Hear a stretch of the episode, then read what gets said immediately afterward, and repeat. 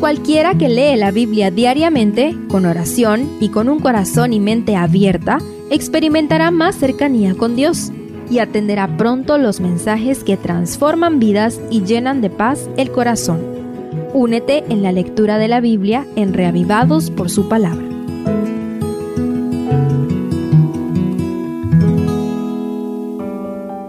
Salmo 60 Escrito por David durante sus guerras contra los edomitas. Espero hayas disfrutado de sus vívidas metáforas y sus expresiones de esperanza. Lo dividiremos en tres estrofas para facilitar su estudio. Primero, humillante derrota. Los primeros tres versículos, y quizá el cuarto, parecen estar relacionados con una humillante derrota de los escuadrones de Israel. En armonía con la idea oriental de la soberanía absoluta de Dios, David considera la derrota como una manifestación de la ira divina. El verso 2 compara la derrota con un terremoto que agrietó la tierra. Ahí resalta el pedido, repara sus grietas porque se desmorona, como lo traduce la nueva versión internacional. El lenguaje metafórico continúa en el verso 3. Has hecho ver a tu pueblo cosas duras, nos hiciste beber vino de aturdimiento. Cuán natural resulta a la naturaleza humana mirar en Dios la causa de sus desgracias. Pero ¿no es más posible que muchas de nuestras derrotas sean provocadas por nuestros desatinos? ¿Cuántas veces has sentido que Dios te dio la espalda, que te abandonó o se enojó contigo porque te va mal? Dios no es autor de ningún fracaso, aunque a veces puede utilizar nuestras derrotas para adiestrarnos y para pulir nuestro carácter. Sin embargo, si sientes que algo está impidiendo que su presencia vaya entre tus tropas, búscalo y Él irá contigo. Y si Dios va con nosotros, no importa cuán poderoso sea el enemigo, la victoria es segura. Segundo, promesas de victoria. La estrofa central podría iniciar con el pedido de liberación y de ser escuchado en el verso 5.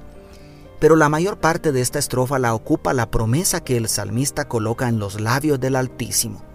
En esta promesa se asegura que todo el territorio de la tierra prometida sería entregado en manos del pueblo de Israel.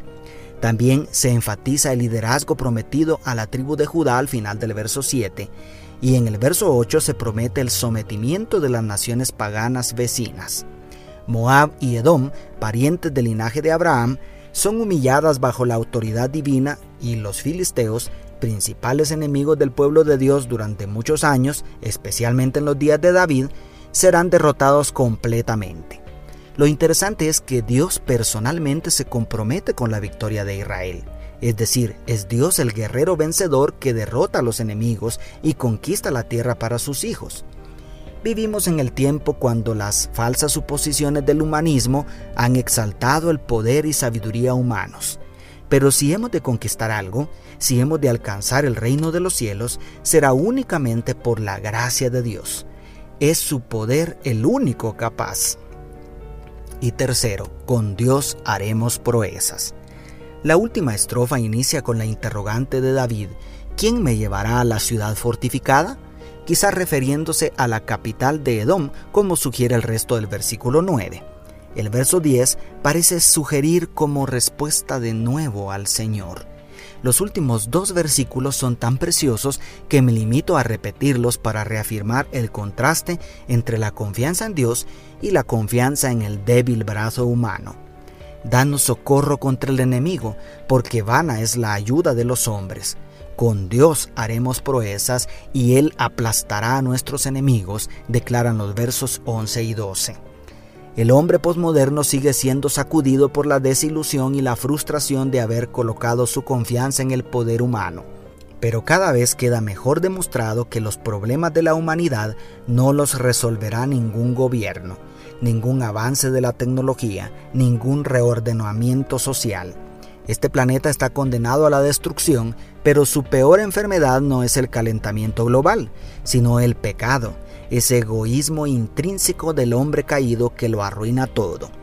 Es hora de volvernos a Dios, es hora de invitar a Dios a que se vuelva a nosotros como dice la primera estrofa.